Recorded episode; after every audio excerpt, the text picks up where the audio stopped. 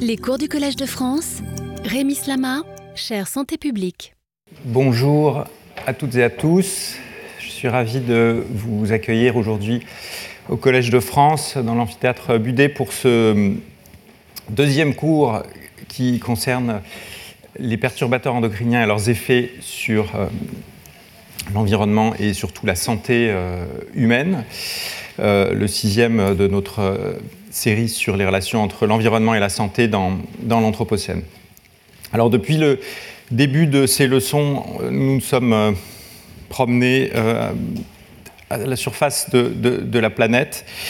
quand nous avons abordé l'effet des, polluants atmosphériques, du plomb et aussi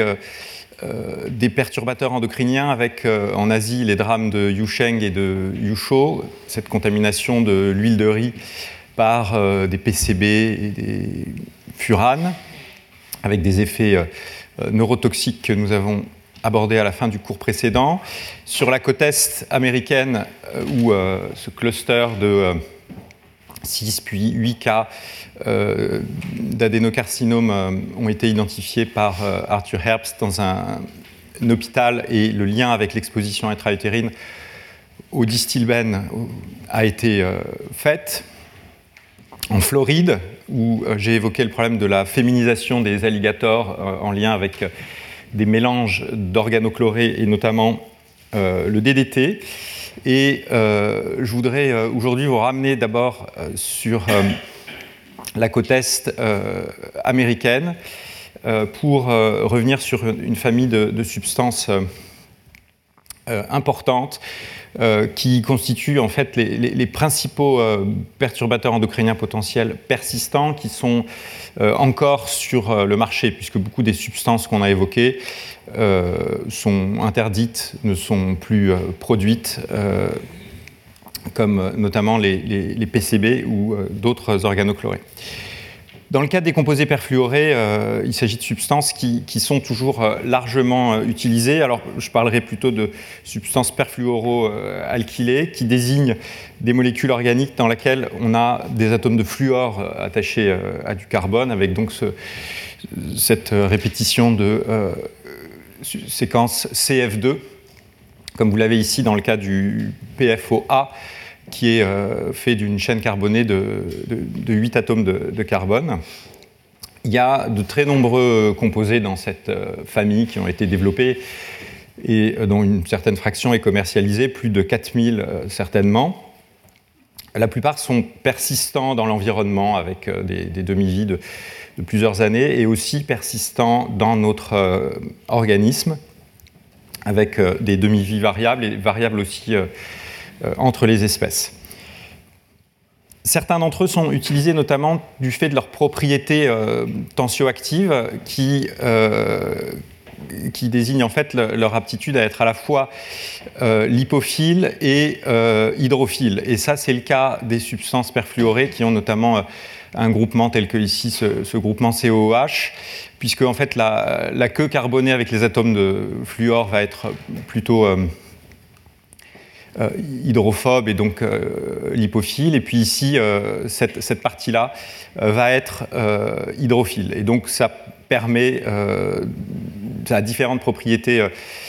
intéressantes. Ça permet de, solubiliser comme ça certaines micelles et on va les utiliser entre autres dans des fluoropolymères qui sont des revêtements, par exemple sur les poils antiadhésives, le téflon, ça c'est pas un nom très précis, mais ça désigne plusieurs, plusieurs substances perfluorées qui sont euh, euh, derrière, cette, euh, derrière, ce nom, même si ça évolue et il est possible que maintenant il y ait, des, il y ait le, le, Teflon, qui est une marque déposée, se fasse sans composés perfluorés ou en tout cas sans les perfluorés historiques les plus préoccupants. Ils sont utilisés aussi dans euh, les graisses qu'on utilise pour farter les skis, euh, dans, euh, dans les, mousses qui sont dans les extincteurs anti-incendie, et en fait on les retrouve dans beaucoup de substances et de, produits d'ameublement, du fait de leur, aptitude à limiter le, risque de taches, et donc les moquettes anti-taches, les tissus anti-taches, sont en général imprégnés de, de perfluoré. Dans les emballages aussi de fast-food en papier, eh bien, le, revêtement va permettre de limiter l'imprégnation des, graisses. Donc c'est des substances fortement produites et du point de vue des effets sanitaires, je vais bien sûr pas euh, couvrir l'ensemble et juste évoquer le, PFOA, qui avec le PFOS est un des deux euh, composés perfluorés euh, historiques sur lesquels on a le plus de connaissances, connaissances qui viennent notamment d'un drame environnemental qui a eu lieu donc sur cette côte est américaine, à la frontière entre l'Ohio et la Virginie de l'Ouest, où une usine de Dupont a relargué pendant un certain nombre d'années des composés perfluorés dans l'eau, contaminant euh, donc euh, l'eau consommée par euh, les populations. populations qui ont fait une action de groupe, comme c'est possible et c'était possible dès les années 2000 aux États-Unis, du fait de préoccupations pour leur santé, à l'encontre de l'industriel,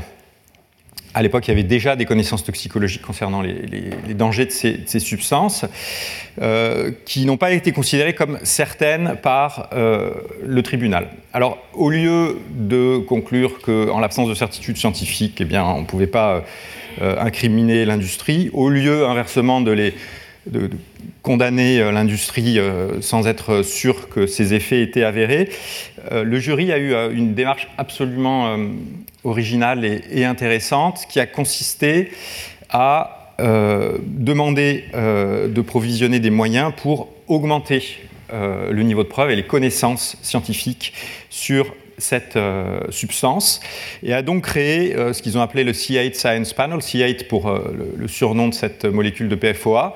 dans lequel ils ont demandé à des scientifiques choisis par les deux parties sur lesquelles ils sont tombés d'accord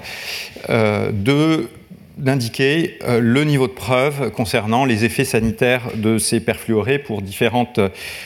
types euh, euh, d'effets. Et conscient du fait que ce n'était pas facile d'arriver à une certitude scientifique, les juges ont demandé aux scientifiques simplement d'indiquer si pour eux, pour chaque événement de santé, il y avait un effet qui était plus probable que improbable du PFOA. Et donc des moyens ont été euh, provisionnés de l'ordre de 70 millions de dollars, ce qui euh, déjà à l'époque était considérable, qui ont permis notamment de faire des dosages dans un grand nombre, une grande fraction de cette, euh, cette population, ce qui a facilité un certain nombre d'études épidémiologiques parmi les sujets exposés dans, dans, cette, dans, cette, zone. Donc on est dans une situation assez unique où face à l'incertitude, au lieu de ne pas conclure ou alors de, de, trancher sur des bases un petit peu faibles, eh bien le, droit, euh, la justice essaye d'augmenter le niveau de preuve et en quelque sorte soutient euh, les connaissances et la génération des connaissances euh, scientifiques. démarche qui a permis donc de, réaliser un certain nombre d'études, une douzaine d'études en cinq ans. On leur avait donné trois ans, mais ils ont pu négocier un, petit peu plus de temps car il est clair qu'il faut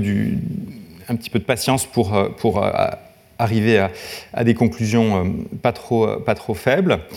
Et euh, l'idée étant que euh, pour les maladies considérées comme étant probablement ou possiblement associées à cette substance, eh bien, les personnes de la localité souffrant de cette maladie pourraient demander une indemnisation et des provisions avaient été faites pour pouvoir réaliser cette,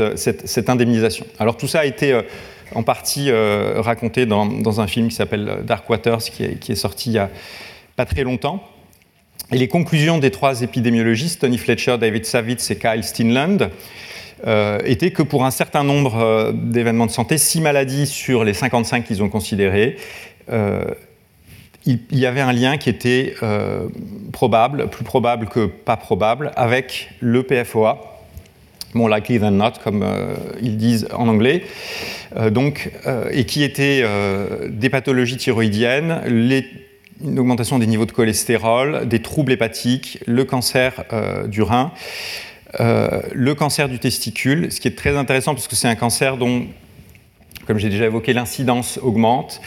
probablement du fait de facteurs environnementaux, mais qui sont très peu identifiés. Et, le PFOA est, un des rares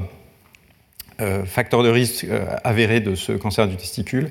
Et puis des effets dans le contexte des expositions pendant la grossesse, notamment la restriction de la croissance du fœtal, une réponse altérée à la, à, la vaccination, donc des problèmes immunologiques, et un retard dans le développement de la glande mammaire. Tout ça a donné lieu finalement à un settlement, un, accord, euh, quelques années plus tard, euh, à la suite duquel euh, Dupont a accepté de payer de l'ordre de 670 millions de dollars aux, plaignants. Et il y a eu une situation similaire, cette fois dans le Minnesota, avec la compagnie 3M qui, qui, produisait aussi ces substances, avec là aussi une somme relativement importante, cette fois-ci pour restaurer, réhabiliter l'environnement. Donc voilà, là c'est uniquement le, PFOA. Euh, la réglementation sur ces substances est en train d'être débattue au niveau européen. Et euh, vous voyez les efforts qu'il faut pour augmenter fortement euh, le niveau de preuve, déjà sur une base qui était relativement conséquente, avec pas mal d'études toxicologiques pour une substance. la réflexion actuelle au niveau européen, j'y reviendrai très rapidement à la fin, et euh, de réglementer en groupe l'ensemble de ces substances et potentiellement de les restreindre globalement sans forcément avoir de tests sur l'ensemble d'entre elles, sauf euh, pour certains usages considérés essentiels. Donc ça, c'est une approche qui est euh, originale, notamment parce que d'un point de vue toxicologique, on sait que la formule chimique est un prédicteur loin d'être, qui est très loin d'être parfait de, de, la toxicologie. Donc il est clair que là-dedans, il va y avoir des, faux positifs, euh, c'est-à-dire qu'il y a peut-être euh, des composés perfluoroalkylés qui euh, en fait se révéleraient sans effet grave sur la santé si on les testait. Mais l'approche prudente de la Commission européenne, telle qu'elle est proposée à l'heure actuelle et à ma connaissance pas tranchée, consiste à les interdire en groupe en l'absence d'éléments spécifiques sur une substance qui permettrait de modifier cette, cette décision. Voilà, donc là, cette partie du cours sur les, substances les plus euh, euh, persistantes euh, s'achève ici. Et je voudrais, dans la suite du cours, évoquer quelques substances, quelques substances non persistantes qui posent des grands défis aux études chez l'humain, et notamment le bisphénol A et le triclosan rapidement avant euh, d'attaquer les, autres euh, sections que j'essaye de, passer en revue euh, sur l'ensemble des, polluants, à, savoir la question des inégalités sociales d'exposition et la question de la gestion du risque, qui est une question euh, tout à fait passionnante sur laquelle il se passe des choses euh, au niveau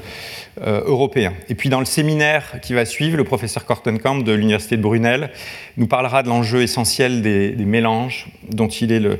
spécialiste ou un des spécialistes internationaux les, plus éminents. Et c'est donc une question que j'aborderai uniquement extrêmement rapidement. Donc passons-en à ces substances peu persistante. Là, dans le début du cours, la semaine passée, je vous ai surtout parlé de, perturbateurs de l'axe euh, œstrogénique, euh, de euh, l'axe thyroïdien. Et on va continuer avec l'axe thyroïdien, avec donc des composés tels que le bisphénol A et le triclosan, composés qui ont euh, euh, une, spécificité bien particulière du point de vue de leur, faible persistance dans, l'organisme qui va les distinguer du, DDT notamment euh, et des PCB. Alors, quand on s'intéresse aux effets des substances sur la santé, comme je l'ai illustré depuis plusieurs semaines, on peut, et en général c'est bien de s'appuyer sur des approches à différentes échelles, l'échelle moléculaire avec des tests des tests tels que les approches de cristallographie euh, présentées par William Bourguet la, semaine passée, des tests cellulaires, par exemple, d'affinité aux, récepteurs nucléaires, et, là encore, euh, les travaux de William Bourguet et Patrick Balaguer à Montpellier en, fournissaient la semaine passée une, excellente illustration, des approches de toxicologie in vivo, situations dans lesquelles on contrôle l'exposition. C'est-à-dire qu'on a plusieurs groupes, euh, certains qui ne sont pas, un qui n'est pas exposé, ou plusieurs groupes témoins, et puis euh, des, groupes d'exposition euh, croissante en général. Alors exposition contrôlée, ça ne veut pas dire qu'on connaît parfaitement cette exposition, et en fait il y a des enjeux de, d'erreurs de, mesure de l'exposition en, toxicologie, euh, qui sont euh, liées au fait que bah, si c'est une exposition par voie orale euh, et qu'on a plusieurs animaux par cage, on n'est pas sûr que chaque animal va, boire la même quantité d'eau additionnée, par exemple, de la substance qu'on veut tester. qui a des comportements particuliers et en général, bon, voilà, donc il n'y a pas une mesure parfaite. Encore plus dans le cas de perturbateurs endocriniens et de substances ubiquitaires comme le bisphénol A ou, ou, des composés plastifiants comme les phtalates qui sont des contaminants de l'environnement et qu'on retrouve partout. Euh, ce qui fait que ce n'est pas facile euh, d'être certain que dans le groupe témoin, on n'a absolument pas euh, d'exposition. Et dans les premiers travaux sur ces substances, en fait, on s'est rendu compte que bien souvent, le, groupe témoin était un faux groupe témoin avec des niveaux de fond de la substance qui posaient peut-être pas de problème quand on testait des fortes doses, mais qui commencent à en poser quand on teste des doses très faibles. Donc il y a des enjeux d'erreur de mesure dans ces approches d'exposition contrôlée mais enfin, on va considérer qu'ils sont plutôt euh, plus faibles que ceux qu'on a quand on est euh, dans des approches en population humaine dans lesquelles on ne contrôle pas euh, l'exposition et où ce sont les volontaires qui sont exposés du fait de leur comportement dans des situations qu'en général ils n'ont pas identifiées comme les exposants à ces substances. Alors peut-être qu'on va dire que ce n'est pas un problème parce que maintenant on a et on peut s'appuyer, euh, fort heureusement, depuis disons une vingtaine d'années, un petit peu plus en fait selon les, substances, mais pour les perturbateurs endocriniens, disons une vingtaine d'années, sur des biomarqueurs qui quantifient de façon euh, très précise, façon analytique, les niveaux qui circulent dans euh, l'organisme. C'est vrai dans une certaine mesure. Et d'ailleurs, en général, ce n'est pas quelque chose qui est, disponible dans beaucoup d'études de toxicologie, où ce qu'on a, c'est l'exposition, ce qui est ingéré par euh, l'animal. Mais on a assez rarement euh, des prises de sang ou des, analyses d'urine chez les, animaux. D'abord parce que ce n'est pas simple du tout de, faire des prélèvements individuels, par exemple d'urine. Et aussi parce que le, prise de sang va stresser l'animal. Donc ça implique potentiellement d'avoir beaucoup plus d'animaux dans, dans l'expérimentation. Alors, est-ce que vraiment ces euh, biomarqueurs sont une panacée? C'est ce que euh, certains euh, disent. Par exemple, vous voyez cet article de mon collègue Enrique Schisterman, La révolution des, biomarqueurs. c'est vrai qu'ils permettent de doser de façon quantitative, précise, sur un échantillon donné, des dizaines de substances. Ça, c'est les substances qu'on a quantifiées chez plusieurs centaines de sujets dans le cadre d'un projet européen sur l'exposome que j'évoquerai la semaine prochaine, le projet ELIX, euh, avec des niveaux de sensibilité euh, et euh, une précision importante sur, sur, un, sur un échantillon donné. Et puis il y a maintenant aussi des approches non ciblées avec des outils de métabolomie qui permettent de, d'avoir potentiellement un nombre encore plus important de substances caractérisées, des fois de manière moins quantitative et,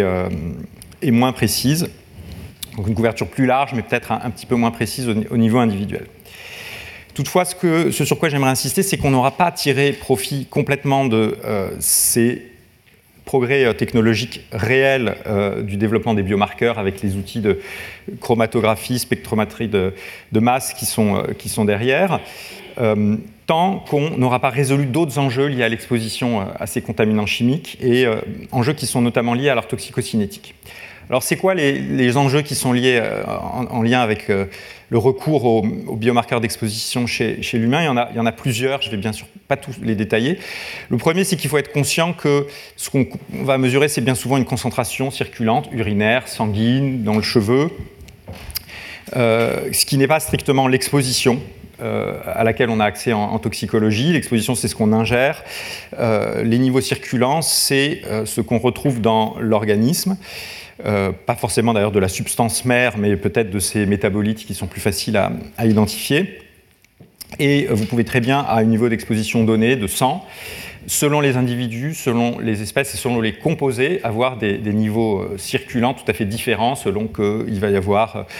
un stockage dans tel ou tel organe, selon qu'il va y avoir une excrétion par voie bilaire ou, urinaire. et donc, le lien entre cette exposition et la concentration n'est pas, euh, pas, toujours trivial, même si c'est le, rôle de la modélisation toxicocinétique de, de, nous aider à passer euh, de l'un à l'autre. Et c'est un des enjeux du dialogue entre la toxicologie qui se concentre plutôt sur les niveaux d'exposition et l'épidémiologie environnementale qui va plutôt avoir accès à des niveaux euh, circulants. il y a des enjeux de biais de confusion qui, et ça avait été évoqué rapidement par Mark Weisskopf dans son séminaire, sont peut-être plus importants euh, de façon euh, qui peut surprendre a priori quand on s'appuie sur des biomarqueurs que quand on s'appuie sur euh, des variables instrumentales, sur des mesures de l'exposition d'origine extérieure. Par exemple, mes comportements, voilà, la quantité de telle ou telle substance que je vais ingérer. C'est lié au fait, en fait que bah, le biomarqueur est dans l'organisme et que ces niveaux peuvent être influencés par des paramètres euh, biologiques spécifiques. Par exemple, euh, voilà le niveau circulant d'une substance euh, dont on se pose la question d'effet sur un paramètre de santé va être influencé par le fait que je vais être peut-être déficient dans certaines enzymes qui métabolisent cette substance, qui vont, par exemple, cytochrome P450 ou d'autres, qui, qui, vont faire qu'à niveau d'exposition donnée, je ne vais pas forcément avoir le même niveau de tel ou tel métabolite de la substance qu'une autre personne qui n'a pas le même polymorphisme génétique ou qui n'a pas la même euh, corpulence. Euh, avec des effets de, dilution, de stockage qui peuvent être différents, ou euh, qui pourrait avoir des problèmes rénaux qui vont faciliter ou pas l'excrétion de la substance. Et si ces caractéristiques biologiques, par exemple euh, une mutation sur le, gène de cytochrome P450 ou du surpoids ou de la dysfonction rénale est liée aux paramètres de santé qui m'intéressent, eh bien, j'ai un biais de confusion dans l'association entre le niveau circulant du contaminant et la, et la santé, alors que si je pouvais quantifier l'exposition plutôt que le niveau circulant, c'est-à-dire ce qui rentre dans l'organisme, euh, eh bien, à supposer que cette exposition ne soit pas liée euh, à ces paramètres biologiques, et on peut supposer, en tout cas dans le cas d'une mutation sur cytochrome P450, que ça ne va pas modifier mon comportement, euh, le fait que je consomme plus de telle ou telle substance, eh bien là, je n'ai pas de biais de confusion entre l'exposition et la maladie. Alors que je vous voyez, je l'ai ici, ce facteur biologique, et un biais de confusion pour l'association entre les niveaux circulants et le paramètre de santé. Donc voilà, un enjeu assez euh, compliqué sur lequel je ne reviendrai pas, mais euh,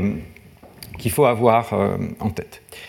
D'autres enjeux sont liés au fait qu'avec ces biomarqueurs, on va potentiellement caractériser beaucoup de substances à la fois, et donc on a une problématique de comparaison multiple sur laquelle je reviendrai dans le cours sur l'exposome. On a aussi des enjeux liés à l'erreur de mesure, malgré la précision de la méthode. Alors bien sûr, la méthode peut ne pas être parfaite, euh, là encore, euh, on va dire que c'est là où les spécialistes arrivent à, s'en sortir euh, le mieux. Et en général, il y a une bonne précision technique, même si pour les substances ubiquitaires que j'ai évoquées, les agents plastifiants, eh bien, dans la mesure où mes outils, les tubes et autres que je vais utiliser dans la préparation des échantillons vont être peut-être euh, en plastique et contenir euh, des agents plastifiants. En fait, c'est pas facile d'être sûr que toute la chaîne analytique n'ait absolument aucune contamination euh, par cette substance. Et dans le cas de, de, phtalate ou de bisphénolate, c'est des années de travail pour arriver à avoir une chaîne analytique complètement, complètement propre. Il y a des effets batch qui sont difficiles à, contrôler, donc une répétabilité sur un, même échantillon où je vais avoir une variabilité selon que je le quantifie à plusieurs jours de distance pour différentes raisons liées euh, à, l'erreur, euh, disons, technique ou aux manipulations. il y a des enjeux liés au choix du biomarqueur et à la matrice biologique dans laquelle je vais le quantifier et au mode de collection de la substance, à la durée de transport, stockage, au nombre de cycles congélation, décongélation, et tout ce qui est derrière cela et sur lequel je vais maintenant dire un mot, et en relation avec la toxicocinétique de euh, cette euh, substance. Alors, je vais me concentrer là-dessus. Et donc, quand on parle de toxicocinétique, de manière très simple et dans un modèle toxicocinétique simple, euh, on peut regarder la, demi-vie de la substance, qui est de l'ordre de 5 à 10 ans pour le DDT ou un de ses métabolites principaux, le DDE, de nombreuses années pour un métal comme le cadmium. C'est plus court pour la cotinine, hein, une vingtaine d'heures, et ça dépend encore de, de l'âge, c'est différent pour les femmes enceintes et les enfants. Euh, le mercure, euh, quelques mois, le méthylmercure, euh, pareil. Le plomb dans le sang, c'est peut-être de l'ordre de 1 à 2 mois. Dans, dans, les os, on a une demi-vie beaucoup plus longue. Maintenant, pour beaucoup de substances qui sont aujourd'hui commercialisées, parce que toutes ces substances, c'est en fait l'héritage de la première moitié du XXe siècle et avant, elles sont sinon interdite, du moins assez fortement restreinte. Hein. Le, mercure n'est pas interdit, le plomb n'est pas interdit et on y est tous toujours exposés. il n'empêche, ce sont des substances anciennes dont on a démontré, avec un niveau de preuve assez fort, la nocivité sanitaire et environnementale les substances pour lesquelles on se pose des questions aujourd'hui, comme euh, les pesticides euh, de la famille, euh, des familles autres que les organochlorés, comme les, organophosphorés par exemple, les phtalates, les phénols, ont des demi-vies beaucoup plus courtes, plutôt de l'ordre de quelques heures, voire quelques jours. Ça se traduit par des variabilités dans l'organisme importante. Vous voyez ici, on a demandé euh, à quelques femmes enceintes, deux en fait, ça correspond, chaque courbe correspond à, une femme, de euh, recueillir l'ensemble de leurs urines sur euh, une semaine. Elles se promenaient avec des, petits packs, avec des, packs de glace, et, elles mettaient ça dans le congélateur en fin de journée. Et on récupérait ça tous les, tous les 2-3 jours. Vous voyez pour le bisphénol A des variations assez importantes euh, sur, euh, sur cette semaine, et, la même chose pour euh, le, le, triclosan.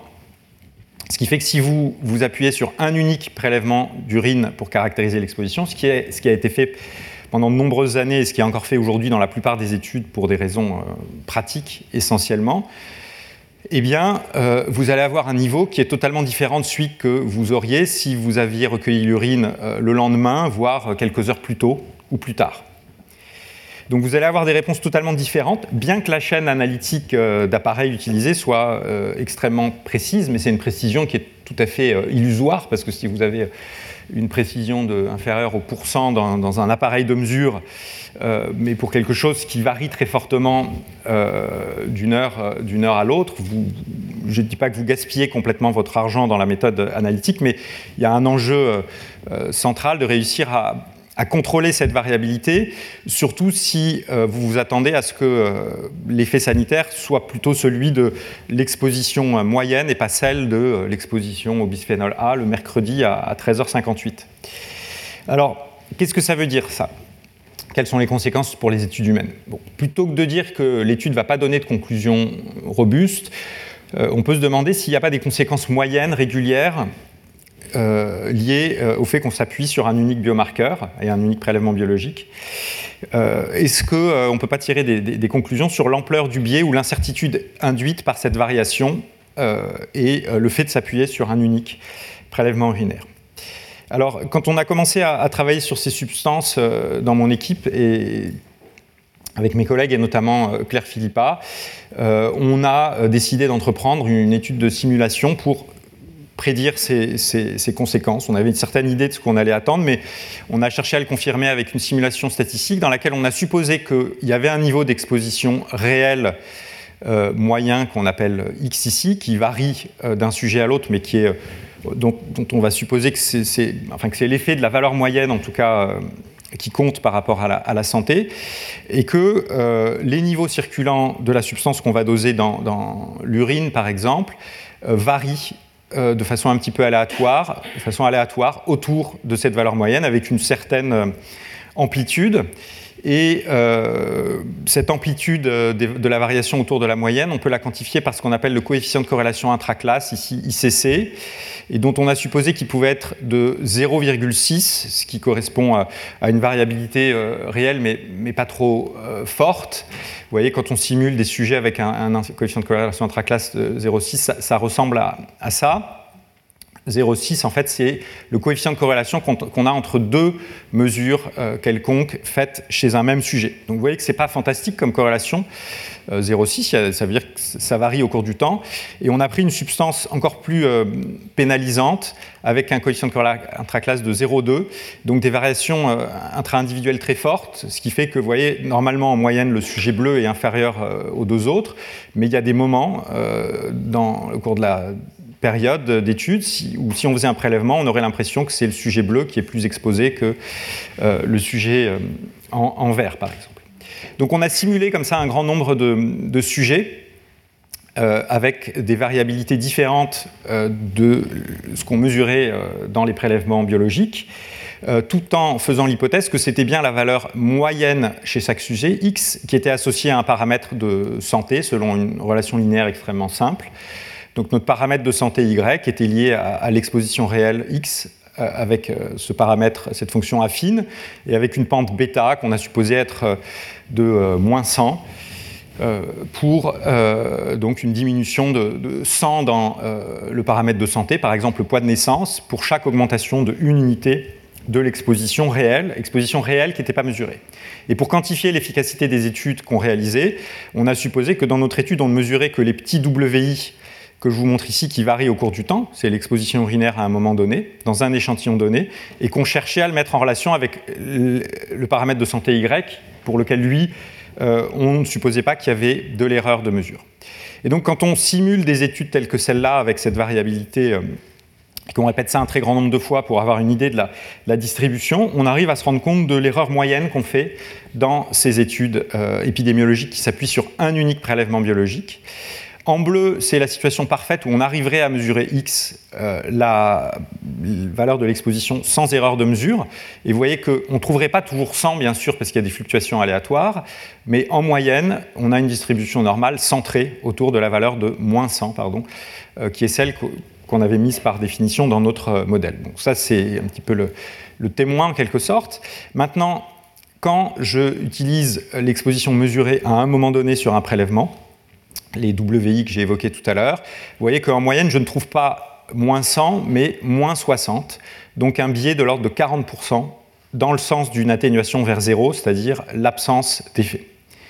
Euh, la conséquence donc, de ce biais, c'est aussi que la puissance statistique, la probabilité que je vais avoir de mettre en évidence une différence statistiquement significative au, seuil que j'ai choisi va, décroître, euh, parce que vous voyez que la dispersion est à peu près la même, mais que je me rapproche de, zéro, donc il va y avoir beaucoup d'études, toutes celles-là probablement, pour lesquelles il n'y aura pas de différence statistique avec l'hypothèse H0, où, on suppose qu'il n'y a absolument pas d'effet de l'exposition et que la valeur moyenne est de, est de zéro. Ça, c'est ce qui se passe avec le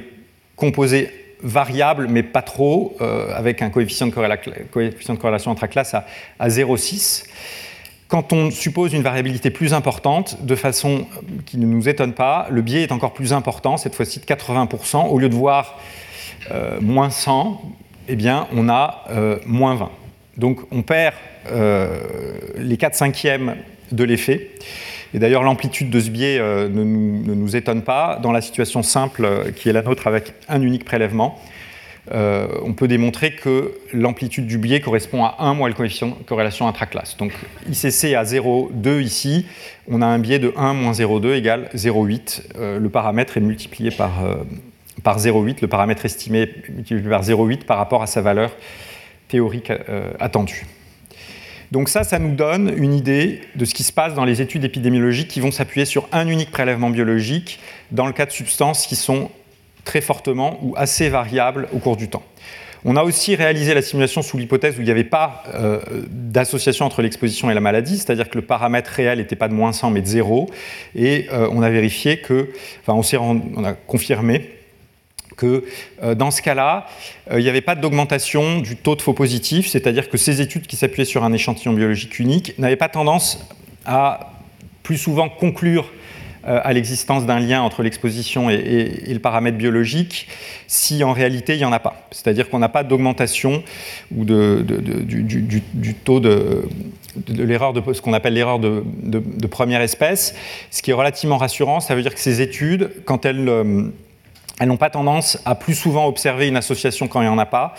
euh, que des études qui euh, s'appuieraient sur une mesure parfaite de l'association. Par contre, quand elles ne disent rien, il est bien possible que ce soit parce qu'elles sous-estiment fortement les choses, même si on ne peut pas savoir dans quelle fraction euh, de cas c'est comme ça.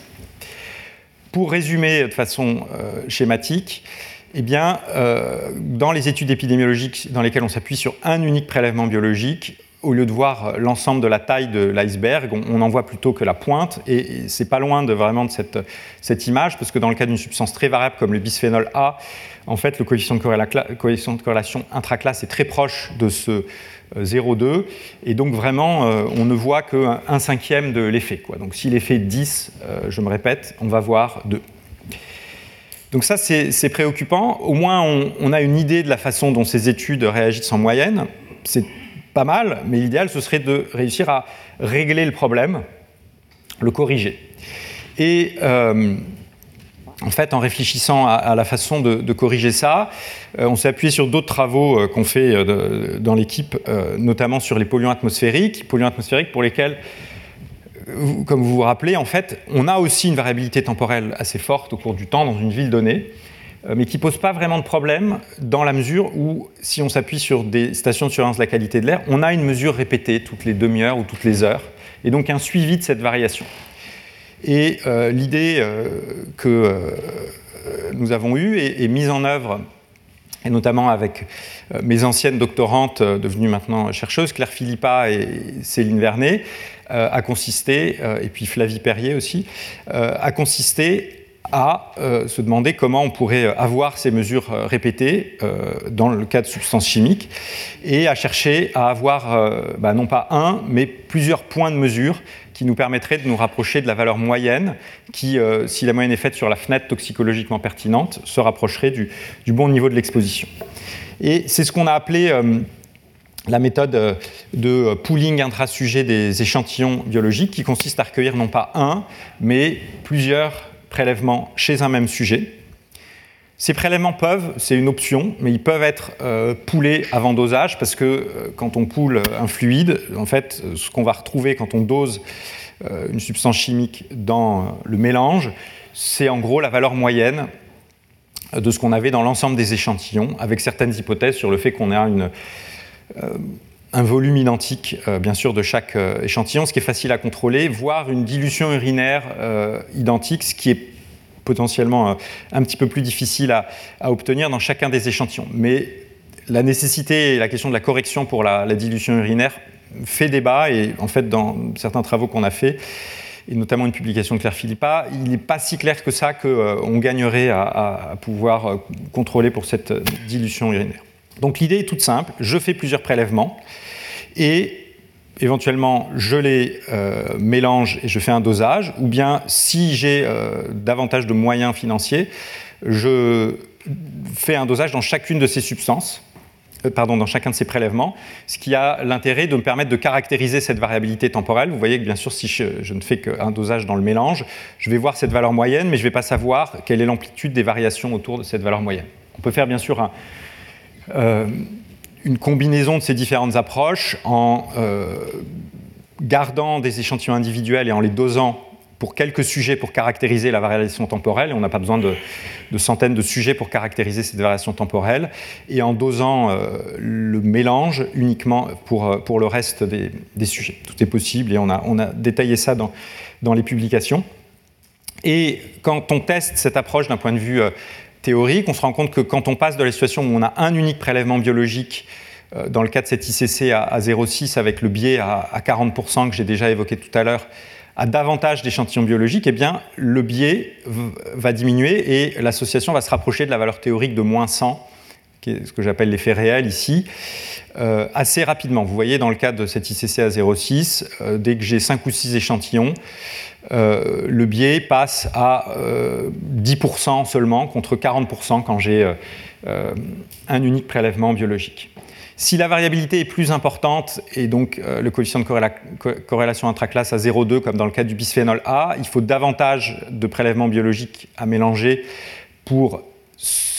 limiter fortement le biais à 10% de façon assez logique. Et c'est plutôt de l'ordre de 35 à 40 prélèvements qu'il faut viser, vous voyez, qui nous permet d'avoir euh, euh, ce biais de moins de 10%. Et en même temps, de façon logique, euh, la puissance statistique qui n'était que de 0,3 euh, dans le cas d'un ICC euh, de, de, 20%. 0,3, ça veut dire que dans ces études, chez 500 sujets, dans lesquels il y a un effet réel de moins 100, mais je m'appuie sur un unique prélèvement pour quantifier l'association, il n'y a que dans une étude sur trois que je vais conclure à une différence statistique entre les exposés et les non exposés, du fait de l'erreur de mesure. Si je réussis à avoir 35 à 40 échantillons par sujet, avec le même nombre de sujets, 500, euh, la puissance passe à environ 88-89%. Donc j'ai beaucoup plus de chances de voir quelque chose. J'ai un microscope euh, beaucoup plus puissant, bien que le nombre de sujets n'ait pas augmenté. Mais ce qui a augmenté, c'est le nombre de prélèvements biologiques par sujet, ou euh, dit autrement, l'erreur de mesure a fortement baissé. Donc cette approche de pooling intra-sujet des échantillons biologiques permet de limiter fortement les biais dans la relation dose-réponse et d'augmenter la puissance statistique sans forcément augmenter le coût de l'étude si euh, je mélange les échantillons, même s'il faut admettre qu'il y a quand même un coût de recueil euh, de ces échantillons répétés. Nous, dans notre étude dans laquelle on a mis en œuvre cette approche, il y a des attachés de recherche clinique qui circulent à travers la région avec des congélateurs pour récupérer les, échantillons biologiques euh, beaucoup plus fréquemment qu'on le ferait dans une étude qui s'appuierait bien sûr sur, euh, un unique prélèvement, surtout si on veut faire des, recueils euh, sur, une période relativement longue. On peut aller plus loin et en s'appuyant sur cette formule théorique qui nous donne le biais, le bêta observé en fonction du bêta réel, qui dépend en fait du nombre d'échantillons et de l'ICC. Vous voyez que dans le cas où il y a un seul échantillon, je retrouve bien que le bêta observé, c'est le bêta réel euh, fois euh, le coefficient de corrélation euh, intraclasse, eh bien, en sachant ça, si je connais une estimation du coefficient de corrélation intraclasse, je peux aussi corriger mon bêta observé de manière à essayer de me rapprocher du bêta réel. Et donc c'est cette formule ici. Et on peut montrer que par rapport au, pooling des échantillons biologiques que j'ai décrit là, la convergence vers euh, une situation où on n'a pas de biais est plus rapide si j'ajoute cette correction statistique qu'on appelle la désatténuation a posteriori euh, à mon estimation. Il faut faire attention parce que ça suppose que j'ai une bonne estimation du coefficient de corrélation intraclasse. Si je corrige par un coefficient sur lequel il y a une erreur importante, bien sûr, je risque d'accroître l'erreur en cherchant à la corriger. Enfin, ça nous donne une palette euh, d'approches, ainsi que d'autres outils de correction de l'erreur de mesure comme euh, CIMEX et Regression Calibration qui peuvent être utilisés si je fais des dosages dans plusieurs échantillons par euh, sujet, ce qui coûte un petit peu plus cher. Ce genre de simulation donc, nous permet de prédire la situation moyenne avec des études qui s'appuieraient sur un seul échantillon, et puis elles sont aussi très intéressantes pour calibrer et identifier a priori, réfléchir au design d'une étude qui chercherait à s'attaquer, à caractériser l'effet d'une substance sur la santé. Elle me permet de réfléchir au design optimal, au nombre de sujets à inclure. Vous voyez qu'ici, avec ce tableau, euh, je montre l'impact en termes de biais et de puissance de l'accroissement du nombre de sujets dans l'étude. Je passe de 500 à 4000. Vous voyez que si j'ai un échantillon biologique par sujet et que je passe de 1000 à 2000 sujets, eh bien, de façon logique, le biais est toujours le même. Hein. L'estimation que je vais obtenir de l'association entre exposition et paramètres biologiques est de moins 20, alors que la valeur réelle est de moins 100. C'est toujours les mêmes hypothèses. Quand j'augmente l'effectif, le biais ne disparaît pas. Quand on a, par définition, du, biais, l'effectif ne le, limite pas. Euh, le seul intérêt d'augmenter l'effectif, c'est que la puissance statistique euh, augmente. Ça, c'est la colonne power. Euh, ici, elle passe de 13%, ce qui est très faible. J'ai une chance sur 7 ou 8 euh, d'identifier l'effet dans ces études sur 1000 euh, sujets versus une puissance de 0,22, donc une chance sur 4 ou 5. C'est-à-dire qu'une étude sur 4 ou 5 va conclure à une association statistiquement significative si je passe à 2000 sujets. Donc l'intérêt de l'effectif, c'est d'avoir une puissance statistique accrue, mais avec un résultat qui reste biaisé. Il est biaisé dans le sens où ce n'est pas la bonne valeur de la pente. Euh, et donc, si je mets cette étude dans une méta-analyse, elle va avoir tendance à, atténuer euh, l'effet euh, réel de l'exposition par rapport à, des études qui ne seraient pas biaisées. Une alternative à l'augmentation du nombre de sujets, et d'ailleurs qui n'est pas une alternative exclusive, consisterait non pas à augmenter le nombre de sujets, mais le nombre de prélèvements biologiques par individu. Et là, vous voyez que si je passe de 1 à 2 prélèvements biologiques par individu tout en restant à 1000 sujets, eh bien, euh, la puissance statistique, qui était donc de 13%, passe à 21%, ce qui est euh, à peu près ce que j'obtiens, voyez, 22% quand je passe de 1000 à 2000 sujets. Et euh, l'effet estimé passe de moins 21 à moins 34, ce qui est quand même important, c'est une augmentation en valeur absolue de l'ordre de 50%. C'est-à-dire que je me rapproche de la valeur réelle, j'en suis encore loin, euh, mais je m'en rapproche. Et donc vous voyez que comparé à cette étude euh, où j'aurais 2000 sujets avec un seul prélèvement, où le biais serait de 80% et la puissance de 22%, eh bien cette étude sur 1000 sujets, elle aurait euh, un biais d'uniquement environ 66% et une puissance de 21%, similaire à celle de la plus grosse étude. Ce qui fait que d'un certain point de vue, enfin même à tout point de vue, du point de vue de ces deux paramètres-là de biais et de puissance, globalement, j'ai plutôt intérêt à faire cette étude sur 1000 sujets avec deux prélèvements par sujet plutôt qu'une étude sur 2000 sujets euh, avec un seul prélèvement par sujet. Du point de vue aussi du coût, euh, cette étude sur 2000 sujets et un seul prélèvement a des chances d'être aussi plus chère euh, que celle avec simplement 1000 sujets. Donc dans certaines situations et dans des substances très variables comme celle-ci qui a un coefficient de corrélation intraclasse de 0,2, il vaut mieux augmenter le nombre de prélèvements par sujet, en tout cas dans une certaine gamme, surtout si on part de un prélèvement par sujet, plutôt que le nombre de sujets dans l'étude. Donc les études où on vous dit 500 000 sujets, euh, c'est parfait. En fait, euh, si elles ont une forte erreur de mesure, elles ne sont pas forcément plus informatives qu'une étude sur 100 euh, 000 ou beaucoup moins de sujets, avec une mesure de l'exposition beaucoup plus précise. Je pense que quand on le voit de loin, ce n'est pas quelque chose d'étonnant, mais quand on regarde la façon dont les études sont faites et, la façon dont l'effectif des études est valorisé dans les publications scientifiques, on se dit que ce n'est pas quelque chose dont tout le monde a, a conscience. Donc il vaut mieux augmenter le nombre de prélèvements par sujet dans certaines situations que le nombre de sujets. Et tout ceci est une conséquence d'une problématique plus générale qui est qu'il vaut mieux avoir peu de, dans certains cas avoir relativement peu de sujets avec une bonne mesure de l'exposition que beaucoup de sujets avec une erreur de mesure plus forte. Bien sûr, il y a d'autres considérations qui rentrent en jeu, et notamment la fréquence de l'événement de santé. Si vous vous intéressez au cancer ou à des pathologies relativement rares, vous êtes obligé d'avoir euh, un effectif assez considérable pour avoir euh, un certain nombre de cas de cette pathologie dans, votre étude. Donc cette approche qui consiste à recueillir plusieurs prélèvements par sujet. Tout le monde, quand on l'a présentée euh, au niveau international chez, nos collègues épidémiologistes, nous disait qu'elle était théoriquement très intéressante, mais quand même pas pratique et pas faisable, parce que personne n'accepterait euh, d'augmenter ou de, le nombre de prélèvements. C'était déjà assez compliqué d'avoir un échantillon d'urine ou de sang. Euh, avoir 10 échantillons ou 50 échantillons d'urine, ce n'était pas réaliste. Donc on l'a faite, on l'a mise en œuvre pour euh, avoir des éléments sur cette acceptabilité. Euh, c'est grâce à un financement de l'ERC dans la région de, Grenoble. C'est la cohorte CEPAGE, vous voyez, dans notre beau département de l'Isère, et je mets ici un mont qui est, je pense, un bon symbole de cette étude, c'est le mont Aiguille. Euh, l'aiguille symbolisant un petit peu le nombre élevé de prélèvements qu'on a fait dans cette étude. Alors, on n'a pas fait beaucoup de prélèvements sanguins, on en a chez les parents, les enfants, euh, mais dans la mesure où dans, le sang on va doser les substances persistantes, augmenter le nombre de prélèvements dans le sang n'est pas euh, essentiel à partir du moment où on en a aux principaux âges de la vie et chez tous les participants. c'est surtout les prélèvements d'urine sur lesquels on a fait un effort, et, notamment la, la coordinatrice de l'étude, Sarah Lioncan et tous les attachés de recherche clinique qui euh, travaillaient avec elle. Euh,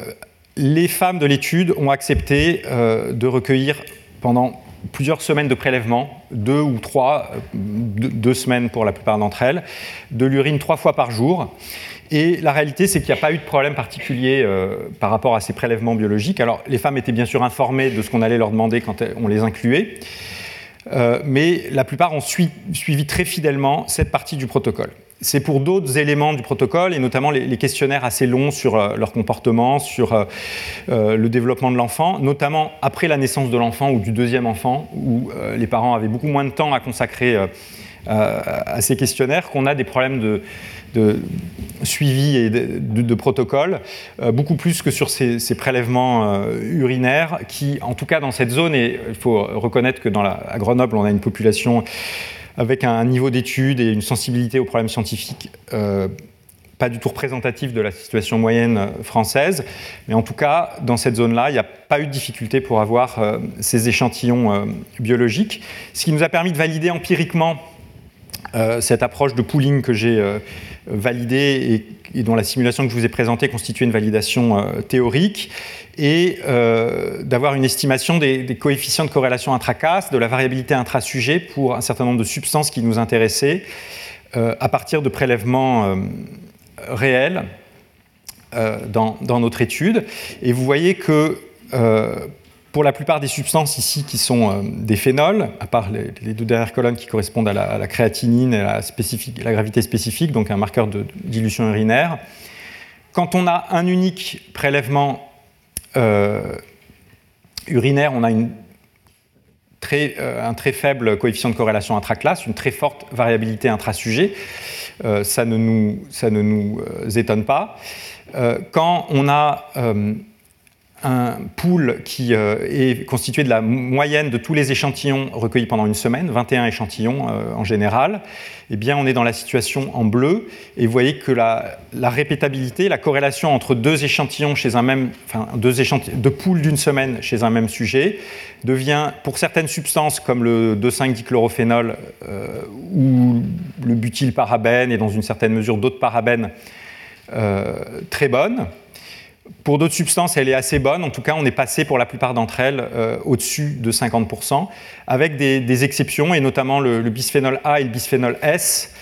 euh, restent quand même assez variables d'une semaine à l'autre, même quand on s'appuie sur une vingtaine d'échantillons. Est-ce que c'est dû euh, à la toxicocinétique ou à la variabilité de, des expositions pendant la grossesse voilà. Notre étude ne, permet pas de le dire. Euh, mais toujours est-il que par rapport à la situation où, euh, on avait un unique échantillon biologique, euh, en tout cas pour le bisphénol A, il y a un progrès net, mais qui n'est pas parfait. le bisphénol S se comporte de manière particulière, mais on a un taux de détection plus faible pour le bisphénol S. Bien, voilà pour ces considérations générales sur les enjeux métrologiques de quantification de ces expositions fortement variables chez l'humain vous voyez que les biomarqueurs ne sont pas une panacée, mais qu'il y a des approches, et notamment euh, qui consistent simplement à prélever euh, des échantillons répétés au cours du temps chez chaque, sujet, qui permettent de limiter l'impact de cette variabilité intra-individuelle et d'espérer avoir une quantification moins biaisée de la relation dose-réponse entre euh, l'exposition et des pathologies. Après cette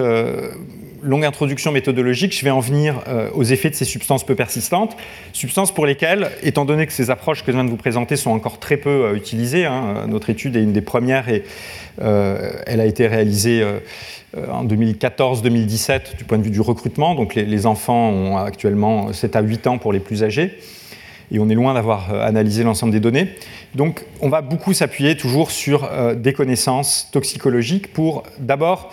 le bisphénol A, bisphénol A qui est une substance qui a été synthétisée à la fin du 19e siècle, qui a été étudiée par Charles Dodds euh, dans les années 30, euh, quand, vous vous rappelez, on avait euh, découvert le stradiol et qu'on se demandait s'il n'y avait pas des produits chimiques de synthèse qui pouvaient avoir des effets œstrogéniques. Il a testé Dodds le bisphénol A et il s'est rendu compte qu'il avait une certaine œstrogénicité, mais qui n'était pas aussi forte euh, que celle euh, du distilbène, que malheureusement il a retenu euh, en tant que médicament à prescrire avec les conséquences dramatiques dans le cas d'exposition pendant la grossesse qu'on a évoqué la, semaine passée. Et donc, ce bisphénol-là n'a pas été utilisé comme médicament, mais l'industrie s'est demandé ce qu'elle pouvait en faire et s'est rendu compte notamment que euh, il était euh, possible de polymériser cette molécule de bisphénol A euh, pour obtenir une substance, un polymère, le polycarbonate, qui avait des propriétés extrêmement intéressantes, d'être une matière transparente, très résistante, incassable quand elle chute, et donc d'être un substitut assez intéressant au verre, et notamment comme contenant alimentaire. Euh, aujourd'hui encore, les deux tiers de la production de bisphénol A, c'est pour faire du polycarbonate. L'essentiel des polycarbonates, c'est du bisphénol A. Donc le bisphénol A, d'une certaine manière, c'est un constituant essentiel des, plastiques. Ce n'est pas un plastifiant comme euh, les phtalates, ce n'est pas un additif, mais c'est vraiment le, composé euh, essentiel du, polycarbonate. Polycarbonate qu'on n'a pas utilisé pour faire des bouteilles d'eau minérale comme on l'entend parfois en France. par contre, les grands réservoirs d'eau qu'il pouvait y avoir dans les bonbonnes, de, les salles d'attente par exemple chez le médecin dans le passé, étaient constitués de polycarbonate. Euh, c'est plus le cas aujourd'hui. Le polycarbonate, euh, c'est le constituant de, montures de lunettes, voire aussi de certains verres de lunettes. Les, CD, c'est du polycarbonate. Énormément de euh, matériaux d'aménagement intérieur sont euh, aussi faits en polycarbonate. Le bisphénol A, les 25 à 30 de, restants de la, production, à, quelques pourcents près qui sont utilisés à d'autres fins, euh, et aussi utilisés pour faire des, résines, euh, des résines époxy ester ou vinyle ester, euh, qui ont notamment été utilisées pour tapisser l'intérieur des boîtes de conserve et, limiter la, corrosion. ce qui, ce qui, montre donc un, certain nombre d'usages, notamment alimentaires, mais en fait dans l'ensemble des, des, secteurs d'activité. ce qui, a priori, ne n'inquiétez pas euh, ceux qui ont proposé de l'utiliser, dans la mesure où la molécule n'était pas sous la forme de monomère, mais euh, liée soit sous forme de polymère, soit liée de façon euh, covalente à d'autres molécules. on, verra, ce qu'il en est. Toujours est-il que le bisphénol A est une des substances chimiques les plus produites encore aujourd'hui. les chiffres un peu anciens que je vous montre ici, 2016, sont de production mondiale de l'ordre de 2,2 millions de tonnes. Et du point de vue toxicocinétique, c'est donc, et je l'ai déjà évoqué, une molécule avec une très faible persistance dans l'organisme et qui peut euh, traverser le placenta et induire une exposition fétale. Euh, dans le cas d'une exposition pendant la grossesse, avec des travaux très intéressants faits chez la brebis par nos collègues de, Toulouse, notamment à, Toxalim, avec la, toxicocinétique du bisphénol A, du bisphénol S chez la mère et, et dans le compartiment fœtoplacentaire. Alors, donc on est avec cette molécule qui a une faible capacité œstrogénique et qu'on utilise comme euh, contenant alimentaire, mais qui est euh, liée de façon covalente euh, dans, ce, dans, ce, polymère et qui est utilisée comme ça à partir de la deuxième moitié du XXe siècle, sans qu'il y ait forcément énormément de tests, parce qu'a priori, on ne s'attendait pas à ce que ça contamine la chaîne alimentaire. Sauf que dans les années 1990, certaines équipes de recherche biologie un petit peu fondamentale, comme cette équipe de, Stanford, l'équipe du professeur Feldman, euh, se rend compte dans euh, certaines cultures bactériennes qu'ils font euh, qu'il y a des effets oestrogéniques un petit peu particuliers qui apparaissent dans leur culture. Ici, ils travaillent sur la levure. dont ils n'arrivent pas à identifier l'origine et considèrent être liées à, une contamination, mais euh, dont la source n'est pas facile à identifier. Et en fait, après un certain temps et certains travaux, ils se rendent compte que euh, cet effet œstrogénique vient des flasques de polycarbonate qu'ils utilisent pour leur milieu de culture, flasques qui sont réutilisées, qui sont donc euh,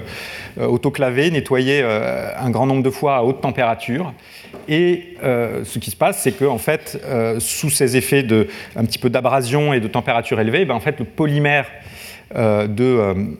bisphénol A, le polycarbonate, relargue des molécules de bisphénol A qui ont l'effet œstrogénique et qui expliquent l'effet œstrogénique observé ici sur la euh, levure. Ça déclenche une nouvelle vague de travaux euh, sur le bisphénol A et un débat, euh, je dirais, assez intéressant rétrospectivement et un petit peu violent euh, à, l'époque, euh, qui va opposer de manière très schématique ce qu'on peut appeler la toxicologie réglementaire, c'est-à-dire une toxicologie qui est réalisée euh, particulièrement plutôt par des, sous-traitants de l'industrie qui sont chargés de tester les substances pour faire les dossiers d'autorisation avant leur mise sur le marché au niveau européen, au niveau américain, qui travaillent sur des tests un petit peu standardisés euh, selon ce qu'on appelle les Good Laboratory Practices, euh, qui définissent un ensemble de, règles à suivre, tests qui sont euh, validés au niveau international, notamment au niveau de l'OCDE, mais qui font l'objet de validations un petit peu lentes, donc qui sont des tests assez conventionnels et qui ne voient pas d'effet particulièrement inquiétant du bisphénol A, en tout cas en tout cas, ils n'envoient pas à des doses inférieures à celles auxquelles il y a une toxicité euh, euh, systémique. Vous voyez cette étude faite par euh, Rochelle Thiel, qui, est une toxicologue qui, travaille chez une de ces compagnies contractantes de, l'industrie. Vous voyez, ce papier indique leur étude de, de validation pour euh, identifier les, valeurs d'exposition limites euh, financées par l'industrie qui va produire ce, bisphénol A, eh bien, elle conclut que il y a un effet systémique, c'est-à-dire sur le poids de l'animal, qui est l'indication d'une toxicité systémique, à des doses d'environ 5 mg de bisphénol A par kilo de poids corporel et par jour. Euh, et que les doses qui induisent des effets sur la reproduction qu'on pourrait attendre du fait du caractère oestrogénique du bisphénol A sont plutôt dix fois plus importantes, ce qui pour eux euh, n'en fait pas un, toxique de la reproduction euh, spécifique. Alors en même temps, il y a des travaux de la toxicologie non réglementaire qui sont faits dans des laboratoires de recherche qui peuvent s'appuyer sur certains de ces tests, mais qui considèrent aussi que beaucoup des tests qui sont là, qui sont des tests sur le poids des organes, la fécondité, la survie de la descendance, euh, qui, considèrent des, problèmes euh, biologiques bien sûr importants, mais qui ne sont pas forcément très sensibles. Hein. Un test typique d'oestrogénicité, c'est le poids de l'utérus. Bien sûr, si le poids de l'utérus varie, c'est le signe qu'il y a un problème, mais en fait, il peut y avoir des effets œstrogéniques sans qu'on arrive à cette variation du, poids de l'utérus, qui n'est pas toujours détectable, en plus, si on a peu d'animaux dans l'expérience. Cette toxicologie euh, académique, on va dire, qui est celle euh, des, laboratoires de recherche, elle voyait des effets sur différentes fonctions, et notamment la fonction de reproduction, à des doses beaucoup plus faibles. Et ce travail de, Rochelle Thiel, qui résume le débat, euh, dont elle était bien consciente, rappelle que dans certains cas, au même moment, dans les années 2010, euh, des études de toxicologie académique qui, travaillaient sur d'autres endpoints, sur d'autres euh, effets euh, biologiques que la survie des, fœtus ou le poids des organes, voyaient des effets plutôt à des doses de l'ordre du nanogramme par. cette fois-ci, c'est par, enfin, c'est de l'ordre du, microgramme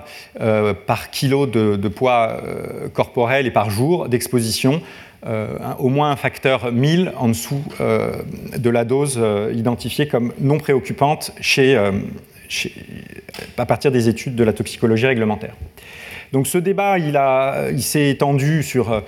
disons, les décennies 2000-2010, et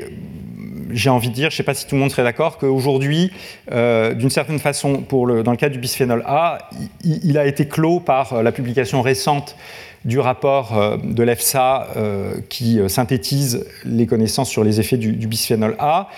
EFSA qui aujourd'hui apporte un soin particulier au traitement des, conflits d'intérêts, donc c'est vraiment fait par des experts indépendants qui sont très stricts dans les études qu'ils choisissent et donc ont tendance à exclure beaucoup d'études, de mon point de vue, notamment les études humaines dont ils sont rarement convaincus, mais qui a amené à réviser les niveaux d'exposition au bisphénol A. Ces niveaux d'exposition, en fait, bon, dans les années 90-2000, en fait, ils s'appuyaient sur cette idée que la, Noël, la, dose la dose à laquelle on n'observe pas d'effet, qui est un concept très compliqué qui pourrait être débattu et qui dépend complètement en fait de la façon dont on cherche cet effet, bien sûr, et du nombre d'animaux euh, qu'on va, qu'on va euh, avoir, mais en général, ils utilisent un effectif euh,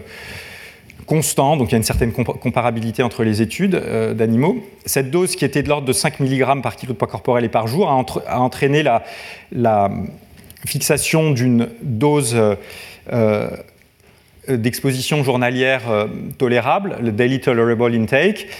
qui était de l'ordre de 50 microgrammes par kilo de poids corporel et par jour, c'est-à-dire environ un centième de, cette valeur de 5 mg. on divise par 100 pour prendre en compte des incertitudes. C'est un facteur de, de sécurité qui est liée euh, à la variabilité intra-individuelle de la sensibilité et au passage d'une espèce à l'autre, puisque les expérimentations sont faites plutôt chez les rongeurs et euh, ces valeurs s'appliquent chez l'humain. Donc vous voyez, on avait ce niveau maximum d'exposition quotidienne de 50 microgrammes par kilo de poids corporel et par jour en 86. En 2015, en synthétisant la littérature toxicologique, l'EFSA a recommandé une diminution assez drastique qui les a amenés à 4 microgrammes par kilo de poids corporel et par jour. Et là, dans leur rapport de 2021 euh, qui est en train d'être validé, ils proposent un passage, comme vous le voyez ici, à 0,00004 microgrammes par kilo de poids corporel et par jour, soit 0,04 nanogrammes par poids corporel et par jour, une division par plus de 1 million par rapport aux doses euh, considérées sans problème euh, dans les années 80. Ce qui fait d'ailleurs en passant que euh, là où euh, jusque dans les années 2010 on considérait que l'essentiel de la population était dans une zone non problématique inférieure à cette exposition quotidienne de 4 microgrammes par kilo de poids corporel et par jour, on a maintenant une proportion très importante de la population générale dont les niveaux dépassent cette exposition ici de 0,04 nanogrammes, qui est au-dessus de, de, cette valeur recommandée en proposant cette diminution de la valeur euh, maximale d'exposition quotidienne, l'EFSA reconnaît que euh, ces études qui mettent en évidence des effets à des doses extrêmement faibles sont valides et que donc d'une certaine manière, dans le cas du bisphénol A, les approches un petit peu classiques avec des tests euh, qui, je le répète, mettent pas mal de temps à être développés et qui couvrent pas l'ensemble des modalités de la perturbation endocrinienne, sont limités, trop lents pour identifier des effets pas assez sensibles. Alors, c'est un petit peu les limites en fait de cette biologie prédictive que j'essaye en même temps un petit peu de, vous présenter et d'une certaine façon de, dont j'essaie de vous convaincre de la, validité à un certain point de vue quand j'essaye de présenter la cohérence entre les connaissances aux différentes échelles. Euh, à savoir que, euh, oui, c'est vrai, euh, le bisphénol A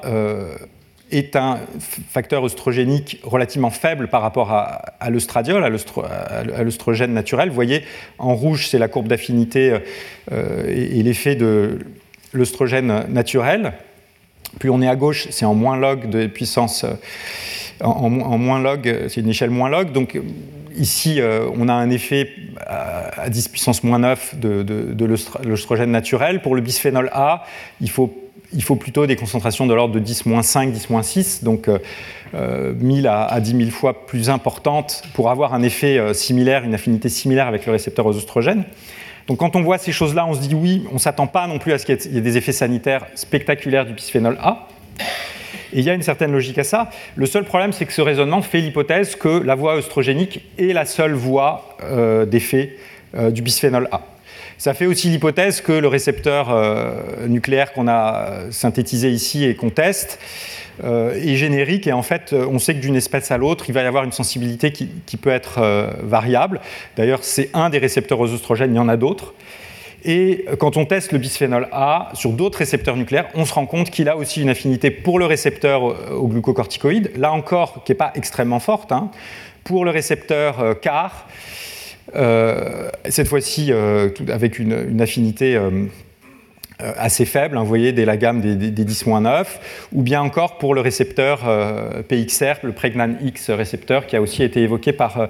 William Bourguet la fois précédente. Donc quand vous avez une substance qui cette fois-ci va pouvoir avoir des effets sanitaires par différentes voies, et là j'ai uniquement certaines modalités endocriniennes, c'est loin d'être l'ensemble des voies d'effet de, du bisphénol A, ben c'est beaucoup plus difficile de prédire la dose euh, ou une innocuité à une certaine dose euh, parce que vous ne savez pas bien ce que peut faire euh, une action combinée sur différents récepteurs, sur différents récepteurs, action combinée qui peut se faire à des doses variables et donc avec des voies euh, différentes qui s'allument à des concentrations différentes. On a ce matin dans la salle le professeur Domenech, donc je ne vais pas oublier l'axe thyroïdien, qu'on ne peut pas tester facilement l'affinité, euh, euh, c'est probablement pas une affinité directe avec l'axe thyroïdien, mais la toxicologie animale indique pour le bisphénol A, en tout cas quand on synthétise les études qui ne sont pas faites chez les rats, sur T4 ou T3, assez probablement, les hormones thyroïdiennes. Donc en fait, ce bisphénol A va pouvoir interagir à la fois avec le récepteur au glucocorticoïde, avec plusieurs récepteurs aux oestrogènes. Il va pouvoir perturber l'axe thyroïdien, il va aussi pouvoir perturber la voie euh, pi par gamma. Chacune de ces voies peut avoir des effets sanitaires variables et différents et ont des effets euh, sont liés à des fonctions différentes, notamment euh, la prise de poids, la dipogénèse, le neurodéveloppement de façon importante pour l'axe thyroïdien. Probablement aussi l'immunotoxicité et, cette, la nouvelle dose limite proposée par l'EFSA s'appuie sur les effets sur des cellules immunitaires TH17 euh, en l'occurrence. Et puis il ne faut pas oublier qu'en plus de ces différents axes hormonaux, le bisphénol A a des effets euh, euh, de stress oxydatif, des effets aussi épigénétiques qui peuvent être liés aux effets sur ces différents récepteurs nucléaires, et donc une multitude de mécanismes par lesquels il va pouvoir agir sur l'humain. Cet axe thyroïdien euh, donc cette perturbation de, l'hormone thyroïdienne, euh, quelles peuvent être ses, conséquences? Je vous indique ici le neurodéveloppement. Pourquoi? L'hormone thyroïdienne, euh, chez l'adulte, elle a des fonctions essentielles qui sont de contrôle de l'homéostasie, notamment de la température, de la fonction cardiaque et du rythme cardiaque, de l'humeur, de la concentration. ce sont des effets qu'on observe dans le cas d'hypo ou d'hyperthyroïdie. Des effets sur le métabolisme, Maintenant, quand on est chez la femme enceinte ou euh, au premier moment de la vie, euh, cette hormone thyroïdienne contrôle aussi le développement du, cerveau du fœtus. Vous voyez ici, euh, dans cette cohorte hollandaise, l'association entre le, volume du cortex du nouveau-né, mesurés par imagerie, et euh, les niveaux circulants d'hormones thyroïdiennes maternelles. On est vraiment dans une gamme de concentration très faible, la picomole par euh, litre, et il y a une valeur optimale qui n'est pas la valeur ni minimale ni maximale, mais qui est une certaine valeur. Quand je m'en écarte dans un sens ou dans l'autre, euh, il va y avoir une diminution du volume du, cortex de l'enfant, avec potentiellement des, des conséquences sur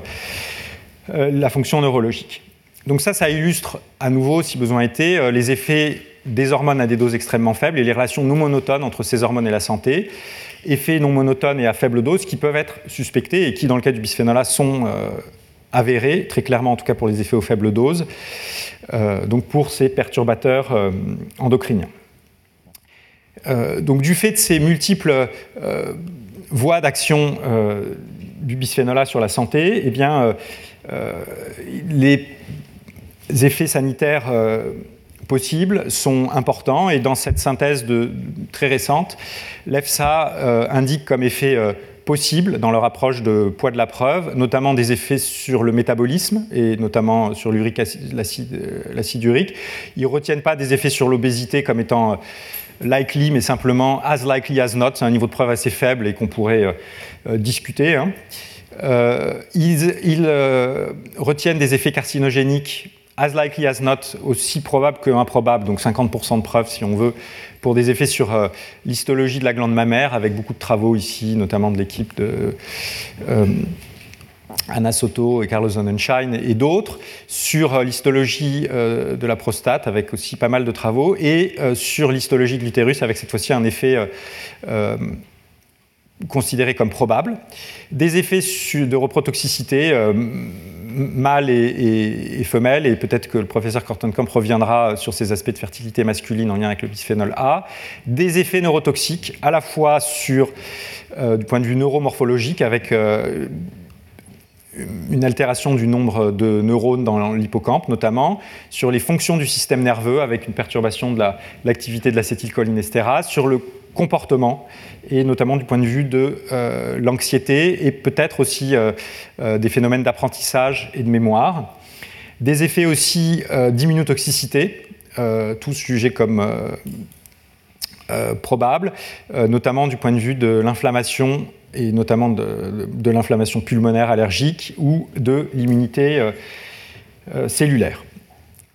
Je vais euh, passer rapidement en revue certains éléments concernant ces effets euh, sur l'anxiété, même si vous voyez que euh, c'est vraiment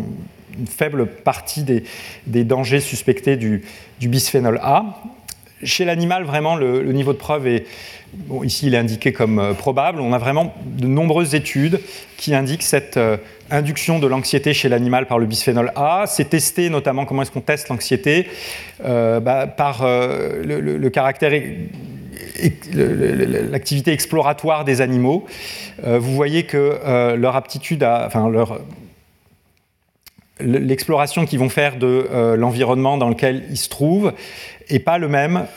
chez les animaux exposés au, bisphénol A, animaux qui ont tendance à rester le, long de la, pièce et à aller assez rarement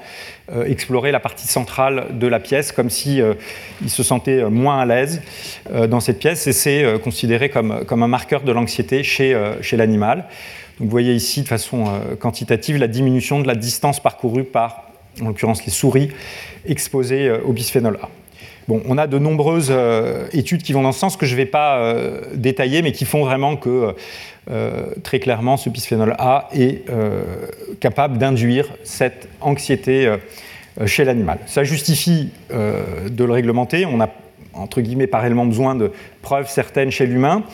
Preuves chez l'humain qui de toute façon sont très compliquées à obtenir du fait de ce que j'ai évoqué tout à l'heure en lien avec la variabilité très forte du bisphénol A qui fait que même si on dose précisément le bisphénol A dans un échantillon d'urine, ça va rarement représenter l'exposition moyenne sur une période toxicologiquement pertinente, comme un mois donné de grossesse ou l'ensemble de la grossesse.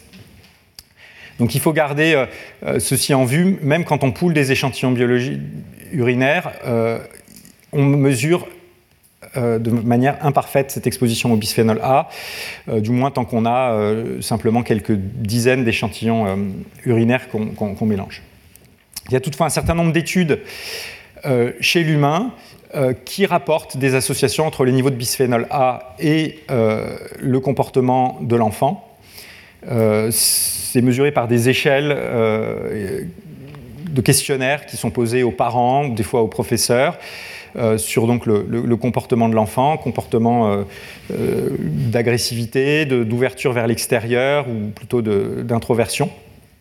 Et dans un certain nombre de ces études, on observe des associations. Ce n'est pas facile de faire une synthèse. Enfin, il y a cette euh, revue de Vicente Mustiales qui a été publiée en 2015. Euh, vous vous rappelez que la simulation que j'ai évoquée nous indiquait que euh, l'erreur de mesure était susceptible d'atténuer en moyenne l'association, mais pas d'augmenter la proportion d'études faussement positives qui, qui concluraient à tort à l'existence d'une association. Donc même si la plupart de ces études mesurent l'exposition avec un unique prélèvement urinaire, à, l'exception notamment des études de Joseph Brown où ils avaient euh, des mesures répétées du euh, bisphénol A avec une, diminution des scores d'hyperactivité chez l'enfant en lien avec le bisphénol A, eh bien, euh, cette problématique de l'erreur de mesure est peu susceptible d'augmenter fortement le nombre d'études qui concluent à, une association. Donc, ce n'est pas une raison pour exclure euh, et invalider euh, toutes ces études. Dans la cohorte cépage que j'ai évoquée tout à l'heure, où on a euh, cette quarantaine de prélèvements biologiques urinaires pendant la grossesse, on a commencé, et c'est le travail notamment d'Ariane Gilbert et Claire Philippa dans mon équipe, à mettre en association les niveaux de phénol et, d'autres perturbateurs endocriniens avec le comportement de l'enfant. C'est les garçons comme les filles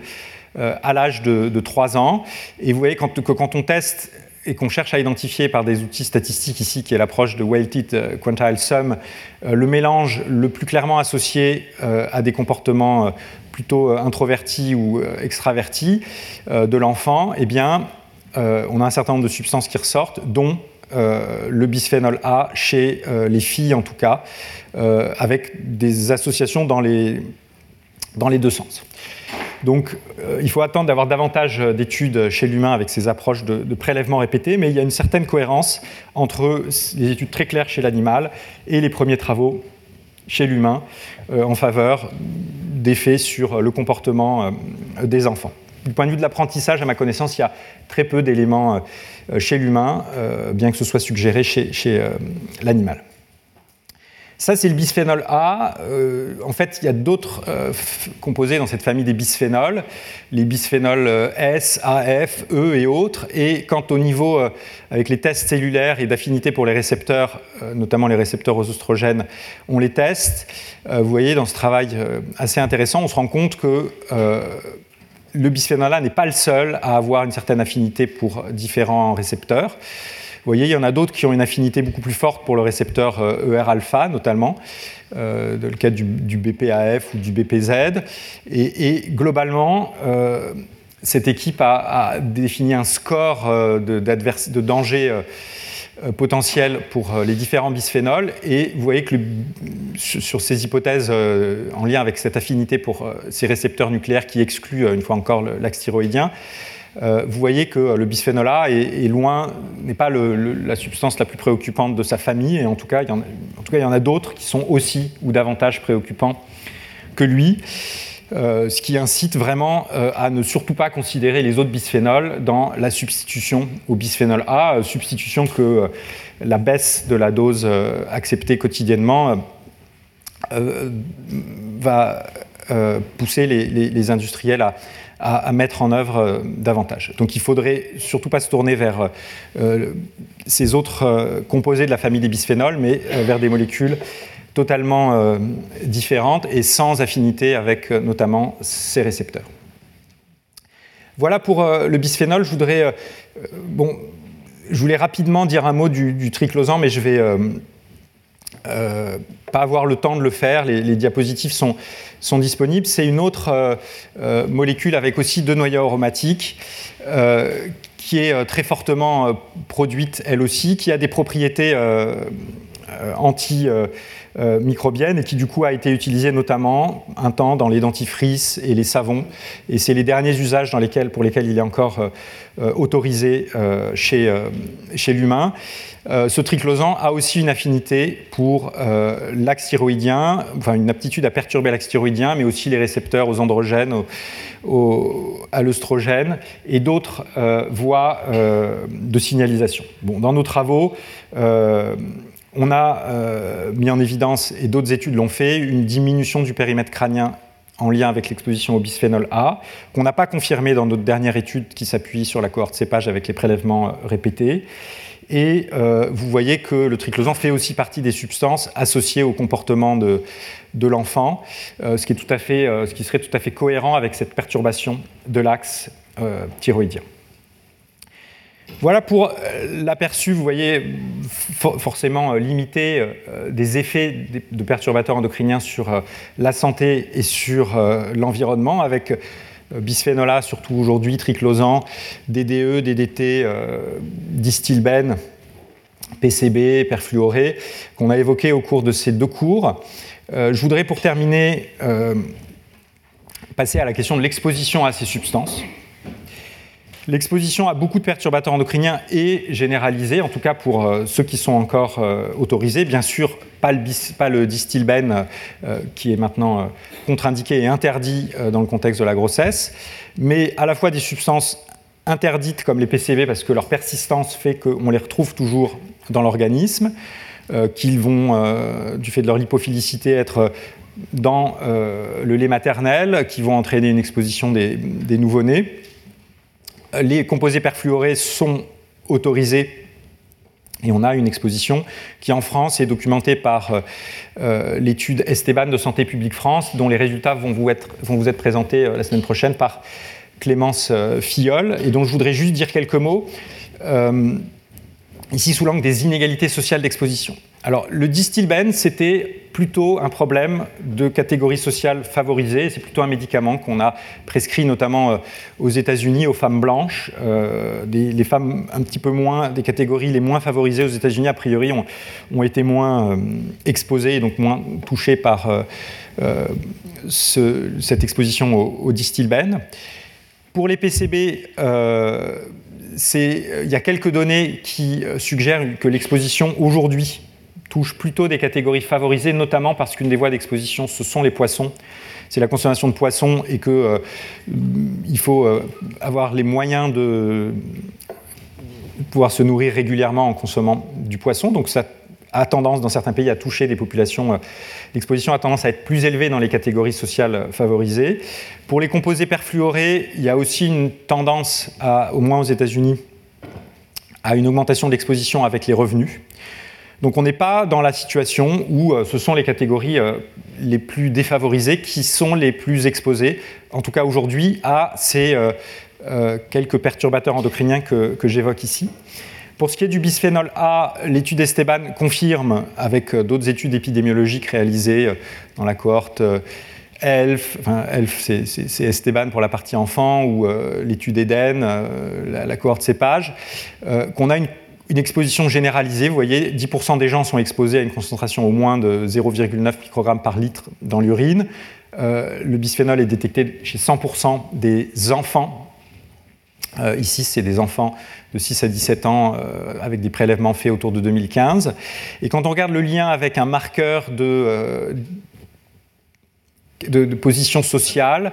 on, a une tendance qui n'est pas nette statistiquement euh, à l'augmentation de l'exposition au bisphénol A euh, chez les gens qui sont dans une euh, catégorie de revenus, une catégorie sociale plutôt défavorisée du point de vue des, revenus, même si ce n'est pas, pas, très net statistiquement, c'est la tendance avec des effectifs relativement faibles, vous voyez quelques, quelques dizaines à centaines de sujets dans chaque groupe. Donc on peut s'attendre à des situations tout à fait contrastées du point de vue des inégalités sociales d'exposition à ces perturbateurs endocriniens, selon les substances, selon les voies d'exposition, selon que ça vienne de l'alimentation, euh, d'autres produits euh, du quotidien, de l'air ambiant, euh, que ce soit ou pas présent dans le lait maternel. Il n'y a pas de, disons, d'associations systématiques qui iraient dans un sens ou dans l'autre et qui toucheraient plutôt systématiquement soit les catégories favorisées, soit les catégories défavorisées.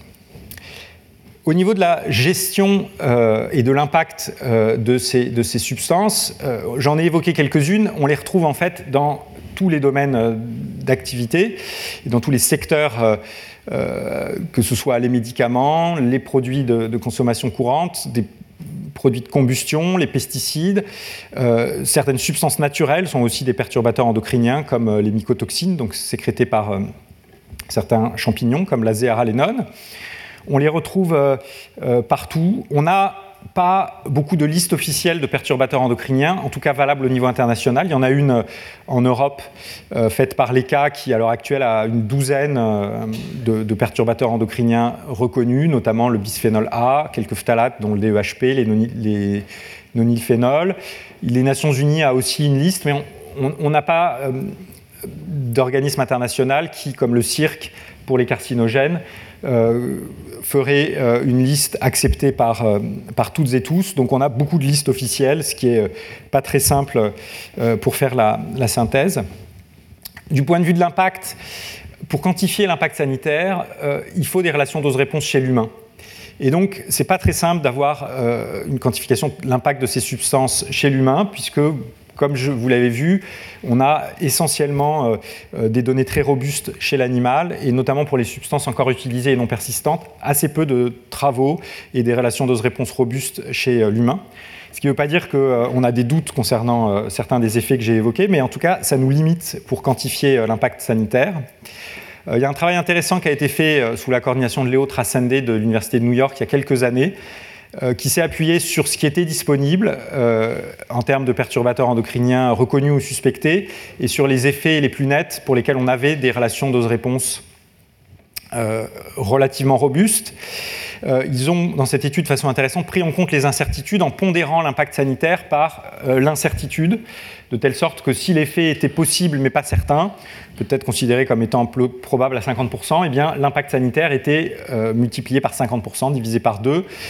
Euh, pour ne pas euh, risquer de surestimer cet impact. Et vous voyez que leur estimation, c'est que si on convertit les effets neurologiques ou euh, métaboliques ou sur la fonction de reproduction masculine notamment, de l'exposition à certains perturbateurs endocriniens interdits mais auxquels on est exposé ou toujours autorisé, ce serait de l'ordre de 163 millions d'euros, milliards d'euros pardon, chaque année en Europe, avec différentes familles d'expositions qui sont euh, derrière des, vous des, pesticides interdits mais toujours présents parce que persistants, ou euh, le triclosan que j'ai déjà euh, évoqué. Donc là, il y a un travail qui n'est pas simple à faire et qui commence juste sur l'impact sanitaire de, ces substances. Qu'est-ce qu'on peut faire pour limiter ces impacts et, limiter les expositions? La vision traditionnelle que je vous ai déjà présentée, c'est celle de remonter la chaîne qui va de la maladie à l'exposition. Beaucoup des effets des perturbateurs endocriniens sont des effets sur euh, euh, la cognition, des altérations du comportement qui ne sont pas faciles à, euh, guérir ou atténuer. Bien sûr, on peut soigner certains cancers du sein, c'est encore plus difficile pour les cancers utérins s'ils sont induits par ces expositions, mais ce n'est pas suffisant en amont, les approches de prévention peuvent concerner euh, les comportements individuels et euh, euh, ce que chacun d'entre nous peut faire au quotidien. Du fait de la multiplicité des voies d'exposition et des substances dans lesquelles on va retrouver des perturbateurs endocriniens, ici c'est juste une illustration des usages anciens pour ce qui est des contenants alimentaires en France du bisphénol A. Euh, vous voyez que ce n'est pas facile de euh, les identifier tous euh, au niveau individuel, d'être conscient qu'on va le retrouver peut-être ici ou là, surtout qu'il n'y a pas d'obligation d'étiquetage de la composition des produits qu'on achète au quotidien, que ce soit dans l'alimentation ou de nombreux autres produits qu'on achète, au-delà des, cosmétiques, pour lesquels il y a, vraiment un étiquetage de la composition, mais pas d'indication sur le fait que la substance va être ou pas un perturbateur endocrinien ou peut-être un carcinogène. Donc c'est pas facile d'imaginer que chacun dans son coin va pouvoir euh, euh, réagir euh, et d'ailleurs il y aurait de fortes inégalités sociales en fonction du temps qu'on aurait à pouvoir choisir au supermarché ou sur le marché la substance la, moins contaminée en, en perturbateur endocrinien. Donc, il me semble que c'est plutôt au niveau du contrôle des activités génératrices d'exposition et de la dispersion de ces substances dans l'environnement que euh, les actions de prévention peuvent être les plus euh, efficaces. L'enjeu est de les contrôler à la source, et c'est la philosophie de la réglementation européenne, euh, réglementation que je vais évoquer rapidement pour conclure. Alors cette réglementation, elle, doit prendre en compte tout ce qu'on a évoqué, à savoir que les hormones agissent à des doses très faibles, que donc probablement les perturbateurs endocriniens, et c'est démontré pour certains d'entre eux, agissent à des doses extrêmement faibles, qu'il y a des mécanismes de rétroaction compliqué dans le système endocrinien et donc des relations dose-réponse complexes pour les hormones et probablement certains perturbateurs endocriniens, que euh, le modèle toxicologique par défaut, et Andreas Kortenkamp y, reviendra, est probablement celui de l'addition des doses, c'est-à-dire que pour prédire l'effet d'un mélange, la moins mauvaise option, c'est d'additionner les doses en les pondérant par un facteur de toxicité lié à chaque substance si elles n'ont pas euh, le même impact, en tout cas pour les substances qui, ciblent le, même euh, organe. Je, vais, vais être très rapide euh, là-dessus parce que le professeur Kortenkamp y reviendra, mais vous voyez ici, c'est l'exemple de la relation dose-réponse euh, entre du bisphénol A pour ce qui est de la production de, testostérone au niveau du testicule. C'est sur un modèle humain de testicules ex vivo dans, l'équipe de Bernard Gégou. Ça, c'est l'effet du bisphénol A tout seul. Ça, c'est l'effet du bisphénol A quand il est présent avec cette autre substance à des concentrations euh, similaires, vous voyez que euh, la dose qui baisse par deux la production de testostérone a été divisée par 10. C'est-à-dire que euh, c'est un petit peu comme si les sept autres substances anti-androgéniques qui sont présentes dans ce mélange euh, avaient des effets qui s'ajoutaient à ceux du bisphénol A. Donc euh, l'effet d'une substance, a priori, euh, va dépendre de la présence d'autres substances. Et ces effets de mélange, donc ça c'est de la dose addition, n'exclut pas dans certains cas, mais qui ne sont pas forcément très fréquents, des problématiques de, synergie telles que évoquées la semaine dernière par William Burguet, avec des effets de deux substances ici, euh, le transnonachlore et l'éthinostradiol, qui sont euh, pour une dose donnée euh, très faible sur l'expression de certaines, certains gènes. Et quand on les met en mélange, une multiplication par 50 ou plus de 100 de l'activité du mélange par rapport à l'activité de chacune des substances seules à la même dose. Ça, c'est de la synergie, mais même en l'absence de synergie, la dose, la dose additivité incite à bien sûr ne pas ignorer le fait qu'on est exposé à de nombreuses substances euh, à la fois. Alors, la réglementation et les connaissances sur euh, les perturbateurs endocriniens, c'est essentiellement 30 ans de travaux parce que c'est lors de la conférence de Wingspread qu'on a vraiment prononcé le mot de perturbation endocrinienne euh, et qu'on l'a publié pour la première fois. même si il y avait la synthèse de Rachel Carson dans les années 60 sur les POP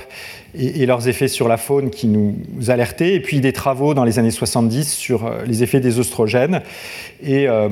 une publication sur euh, l'effet des oestrogènes dans le milieu naturel de 1978 ou, 1979 de McLachlan, si je ne me trompe pas, qui donc étaient les précurseurs de toute cette prise de conscience sur les perturbateurs endocriniens. Euh, L'Europe fait partie des régions du monde où euh, la problématique a percolé jusqu'à la réglementation. Euh, d'abord, notamment dans la réglementation sur les pesticides de 2009 et, 2012. Et nous avons, avec Barbara Domenex, fait une synthèse de cette réglementation dans un rapport pour le Parlement européen, publié il y a trois ans dans lequel on, passait en revue cette, euh, euh, réglementation qui est structurée de différentes façons, avec notamment la directive CLP qui identifie les dangers et qui parle des cancérigènes, des mutagènes et des reprotoxiques, mais pas des perturbateurs endocriniens. Et puis différentes directives euh, qui sont plutôt par usage, et notamment celles sur les pesticides où il y avait une mention explicite des perturbateurs endocriniens en tant que famille de substances. On a considéré qu'il fallait au moins cinq éléments pour qu'il y ait une protection efficace de la santé vis-à-vis de la perturbation endocrinienne ou une substance chimique en général. D'abord que le danger qu'on souhaitait euh, euh, réguler, ici la perturbation endocrinienne, mais ce serait pareil pour la carcinogénicité par exemple, soit défini, qu'on ait un document de guidance, de guide qui explique comment appliquer cette définition, des tests aussi qui permettent d'identifier les substances qui satisfont la définition, que ces tests soient exigés dans les dossiers de commercialisation euh, et de mise sur le marché des, substances, parce que si le test n'est pas fait,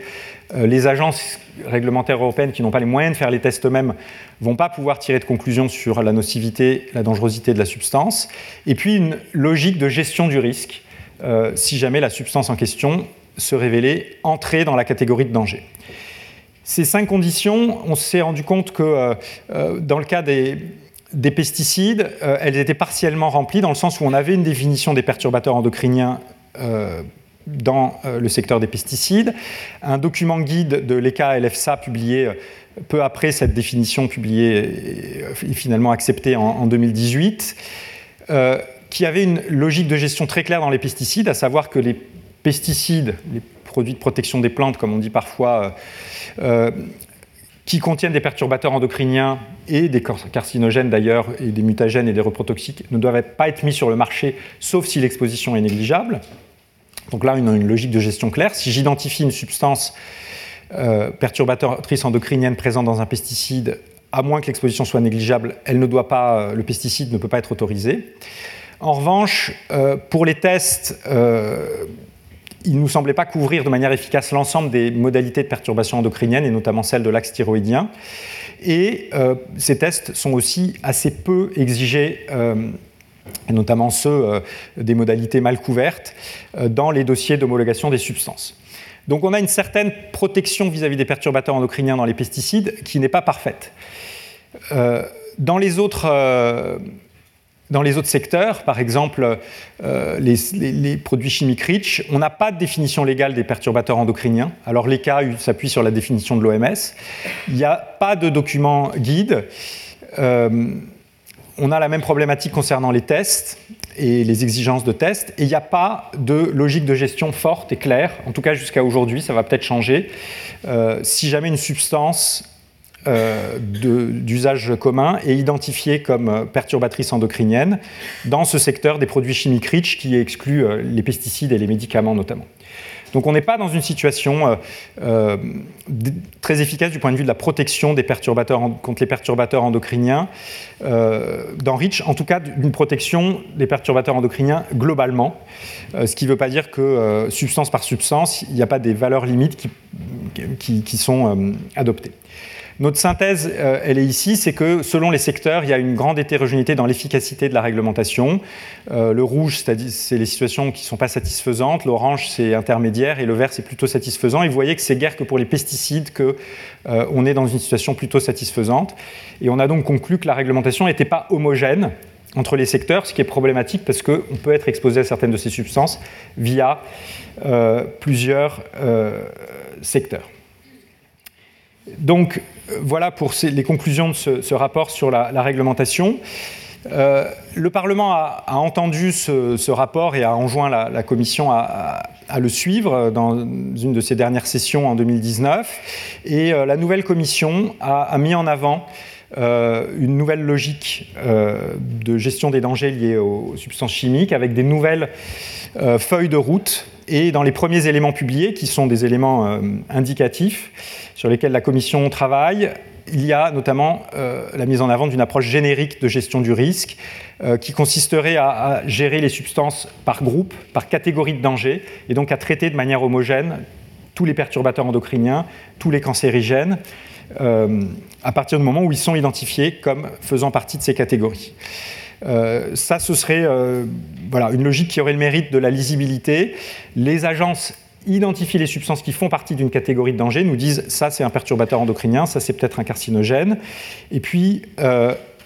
pour les grandes catégories de danger, on a une gestion homogène dans tous les secteurs. C'est-à-dire que si je, considère qu'il faut interdire les perturbateurs endocriniens euh, ou les cancérigènes dans les pesticides, on va les interdire dans les autres grands secteurs qui entraînent une exposition humaine, comme les cosmétiques peut-être ou les additifs alimentaires. Ça, c'est le chemin qui sera peut-être indiqué, pris par la Commission européenne. En tout cas, c'est ce qu'indiquent ces documents de, travail avec euh, une gestion euh, homogène pour les grandes catégories de dangers, les carcinogènes, les produits persistants, les neurotoxiques ou euh, les perturbateurs endocriniens. Voilà. Vous voyez qu'on a, en discutant ce nouveau concept, enfin relativement nouveau, qui a maintenant plus d'une trentaine d'années de perturbations endocriniennes, passé en revue des substances qui peuvent interagir avec notre système endocrinien à différents niveaux, que ce soit avec la synthèse euh, des euh, hormones, par exemple le DDT qui va influencer la, synthèse des prostaglandines, sur le transport ou le métabolisme des hormones, dans le cas par exemple des PCB qui, euh, affectent le métabolisme hépatique des hormones thyroïdiennes, ou l'interaction avec les récepteurs nucléaires, dans le cas de très nombreux perturbateurs endocriniens comme euh, le, distilbène ou le bisphénol A. Ce concept de euh, perturbation endocrinienne fait émerger euh, une nouvelle catégorie de, dangers, identifiés donc dans les années 90, en s'appuyant sur de nombreuses disciplines fondamentales et très appliquées, de l'endocrinologie à la biologie moléculaire, à la toxicologie, à l'épidémiologie. De nombreuses substances ont été identifiées comme pouvant altérer ce système euh, endocrinien à différentes étapes euh, du fonctionnement de ce, système, comme je viens de l'évoquer. Euh, différentes modalités endocriniennes peuvent être altérées, la voie œstrogénique, androgénique, la voie des hormones thyroïdiennes, des glucocorticoïdes. Les effets sanitaires qui peuvent en résulter sont extrêmement variables du fait de la variété des fonctions, de la diversité des fonctions de ce système endocrinien, du fait de son interaction très forte avec le système nerveux et aussi de son dialogue fort avec le système immunitaire, euh, le, métabolisme. Euh, bien sûr, euh, les effets peuvent s'observer dans des expositions à différents âges de la vie, et notamment dans la période précoce, de la vie précoce, mais ce n'est pas la seule euh, période à laquelle, euh, à, laquelle on observe des, effets euh, des substances agissant comme perturbateurs endocriniens. Bien sûr, les substances qui sont reconnues comme perturbateurs endocriniens peuvent affecter la santé par d'autres voies que la perturbation endocrinienne. Hein. Il n'y a pas de raison qu'une substance soit uniquement un, perturbateur d'une voie endocrinienne bien spécifique. Et euh, à l'heure actuelle, il n'est pas possible de dire le nombre de perturbateurs endocriniens officiels, entre guillemets, parce qu'il n'y a pas d'agence en charge de cette identification officielle, mais on a très clairement plusieurs dizaines de perturbateurs endocriniens certains et plusieurs centaines de perturbateurs endocriniens suspectés dans de nombreux euh, domaines de notre vie de tous les jours. Euh, problématique qui a été reconnue par la réglementation, en tout cas au niveau européen, en visant une minimisation de l'exposition à ces perturbateurs endocriniens et en affichant de plus en plus une euh, gestion du risque qui s'appuie euh, non pas sur la promulgation de valeurs limites, mais sur une restriction des, des, usages, une logique qu'on peut appeler basée sur le danger, comme on l'a dans certains secteurs pour les produits cancérigènes qui, d'une certaine façon, constituent une problématique similaire. Voilà, ce qui ne veut pas dire que la protection est, parfaite, et notamment tant qu'on n'aura pas de, tests efficaces qui couvrent bien l'ensemble des modalités endocriniennes et tests qui seraient obligatoires,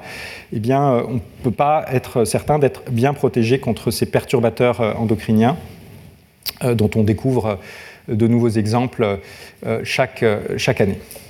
Merci beaucoup pour votre attention. Retrouvez tous les contenus du Collège de France sur www.colège-2-france.fr.